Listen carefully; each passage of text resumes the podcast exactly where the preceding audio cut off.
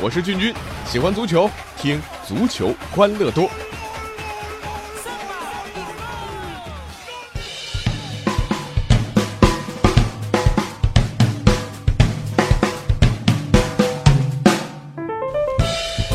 哎，欢迎来到我们今天的足球欢乐多，我是君君啊。呃，刚刚过去这个周末啊，很多强强对话啊。你说这英超双红会啊，曼联打利物浦；西甲强强对话，马竞对巴塞罗那啊，还有意甲的米兰德比。哇，这这么多比赛，咱们今儿都不讲啊。哎，不要按推出啊，这个先先先听我问个问题先，好不好啊？呃，你保证啊，你要摸着良心来回答。在这轮比赛之前，我问你。切尔西打水晶宫谁赢？阿森纳打沃特福德谁赢？尤文图斯打拉齐奥，多特蒙德打莱比锡，恒大打延边谁赢？上海上港打辽宁又是谁赢？不要告诉我你之前分析过，你觉得那都是冷门，千万别装啊！但结果啊，确实切尔西输了。阿森纳输了，尤文图斯主场被逆转，被拉齐奥追平积分了，还没完，还有法甲的巴黎、西甲的皇马都险些英国翻船。巴黎客场挑战保级队，结果补时阶段姆巴佩才绝杀。皇马的是 C 罗在八十四分钟才完成的绝杀。呃，还有像恒大也是补时阶段啊，刘健靠一手球才绝杀了延边福德。上港也被辽宁逼平啊，联赛冠军这算是彻底报销了啊。这么多冷门比赛啊，当然这原因各有不同。呃，当然欧洲赛场的冷门呢，不得不感叹一下，这 FIFA 病毒果然名不虚传。这皇马、巴萨、切尔西、尤文这些豪门球队，当然是那一大堆国脚了。无论是欧洲还是南美啊，之前呢都是世界杯预选赛的生死大战啊，大家当然都是拼尽了全力。所以啊，你想想，长途飞行加国家队赛事的这种疲劳，加上呃国家队和俱乐部这种不同战术的要求等等。状态确实会影响啊，当然除了共性，各支球队也各有各的问题啊。先说切尔西，确实这周最大冷门，客场挑战水晶宫啊。水晶宫什么情况？前七轮英超比赛零进球零积分，全世界顶级联赛大概都没这么惨。这分析也很多了啊，什么各种战术啊。那我只想说一点啊，事实再次证明，得坎特者得天下。这场比赛，坎特、莫拉塔缺席，尤其坎特，哎呀，这个你才能真正体会到没有他不行啊！什么三后卫体系、四后卫体系、各种进攻体系啊，这个，呃，在坎特这样的球员面前，那都是浮云啊！坎特是什么？那就是移动的长城啊，那是跑不死的小强啊，啊，就是一个顶两个的球员。他这种高效率的防守，就好比这个水流一样，总能出现在防线薄弱的地方。你想想看啊！你总是十二个人打对手十一个啊！你用什么体系，是不是都会好用啊？啊，你说人家三五二，你三六二啊？人家是四五幺，你是四六幺，人家四四二，你是四五二啊？这赢球概率大很多啊！所以这缺了坎特啊，巴卡约科虽然进了球，但是防守呢啊，小法进攻啊还是那么灵感迸发，节奏感世界领先，但是还是那句话，防守呢？好吧啊。这莱斯特城的冠军和切尔西的冠军都证明了坎特啊，这个是不可或缺和无可替代。好了，这切尔西和阿森纳也真是伦敦好兄弟。这切尔西输了啊，枪手也不甘落后，客场一比二爆冷输给沃特福德。这阿森纳客场啊先进的球，但沃特福德下半场连进两个。那这算是一场典型的温格式的崩盘啊！每个赛季呢都得来这么几场。呃，对付温格，呃，这个有几条路吧？啊，这个咱们都知道。呃，一个呢就是往死里砸高球啊，呃，还有呢就是一顿老拳啊，乱拳打死老师傅。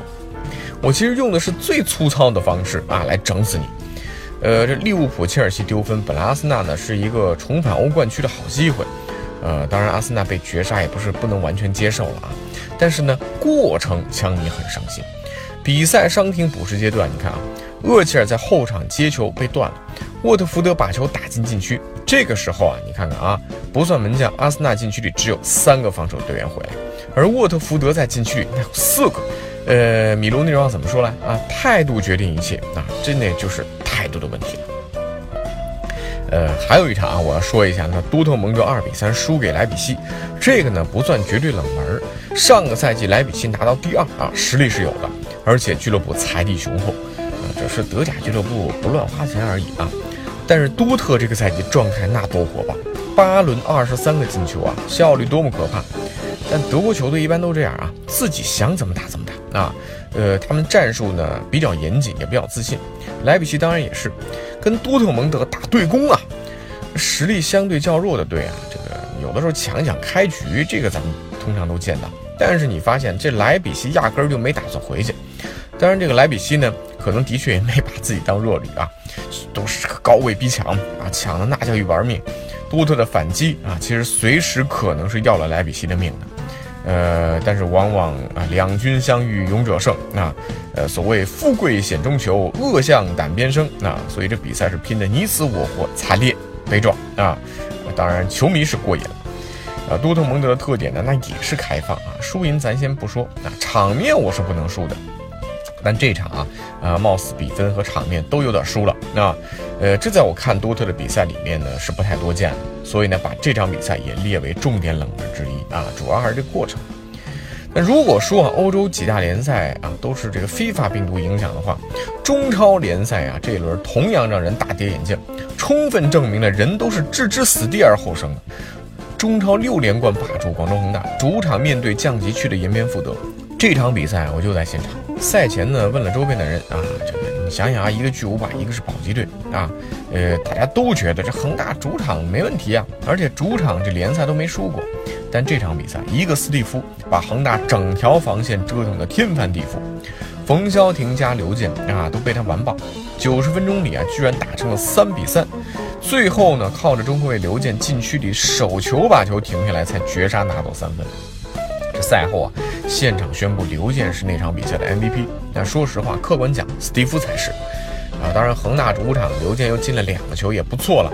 但防守上啊，刘健被斯蒂夫晃倒啊，那我印象太深了，是吧？那接着是上港。号称三线都要争冠的上港落后恒大四分，客场面对垫底的辽足啊，上港是全取三分，这几乎就是板上钉钉的事儿啊！这个不然你拿什么联赛冠军啊？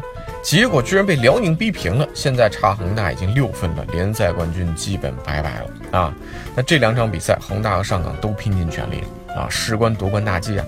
但是一个啊是要解决理想和远方，一个呢是还苟且着呢啊，要解决生存的问题。求生的迫切程度通常都要比追求梦想的迫切程度要强烈的多啊，呃，当然只是回过头来说啊，no 作 no die 嘛啊，延边辽宁早干嘛去了？看看贵州啊，如果从第一轮开始打恒大啊，打上港，你就是这个样子，还会沦落到现在的尴尬吗？好吧啊，这贵州。自从曼萨诺来了之后，一下子从丑小鸭变成了白天鹅，老厉害了啊！不过看了一下这一轮成绩啊，排名前半区的贵州主场二比三输给了这个濒临降级区的长春亚泰。还是那句话，已经温饱甚至走上小康之路的贵州，意志力啊，这不如求生的亚太啊，这也正常。总之啊，这轮啊，你要是之前给人推荐比赛的话，那十有八九是要被人骂的。这就是足球嘛，以弱胜强也是魅力啊，只是这一轮特别多而已。啊，身边有没有误入歧途赌球的朋友？有的话，趁着这轮冷门谍报的时候，赶紧劝劝啊！好了，欢迎大家多多参与我们足球欢乐多的节目互动，我是君君啊。微信公众号搜索足球欢乐多，微博搜索足球欢乐多 FM，足球欢乐多的 QQ 群是幺七七幺六四零零零。我们下期再见。